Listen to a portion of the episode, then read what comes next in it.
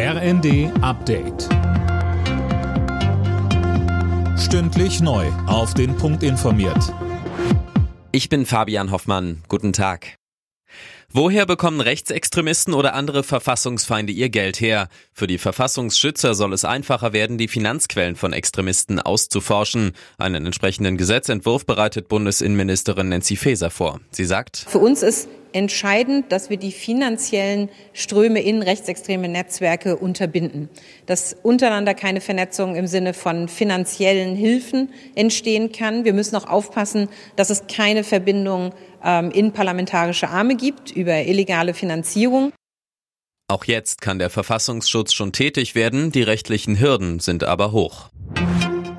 Die Abstimmung über ein EU-Lieferkettengesetz ist verschoben worden. Das Gesetz soll Unternehmen für Kinderarbeit, Ausbeutung und Umweltverschmutzung bei Zulieferern im Ausland in die Pflicht nehmen. Weil die FDP aber zu viel Bürokratie fürchtet, hat sie die Zustimmung Deutschlands blockiert. Jetzt soll anscheinend nachverhandelt werden.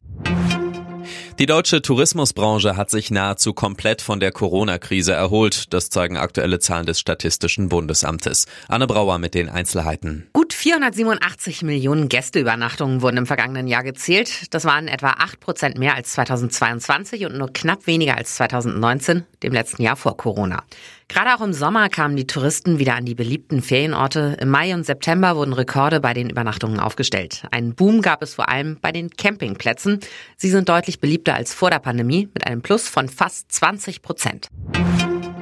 Die Vorstände der Deutschen Bahn bekommen für das vergangene Jahr keine Bonuszahlungen. Das hat Aufsichtsratsvize Burkhardt erklärt. Außerdem sollen die Bonuszahlungen künftig an das Erreichen vor allem langfristiger Ziele geknüpft werden.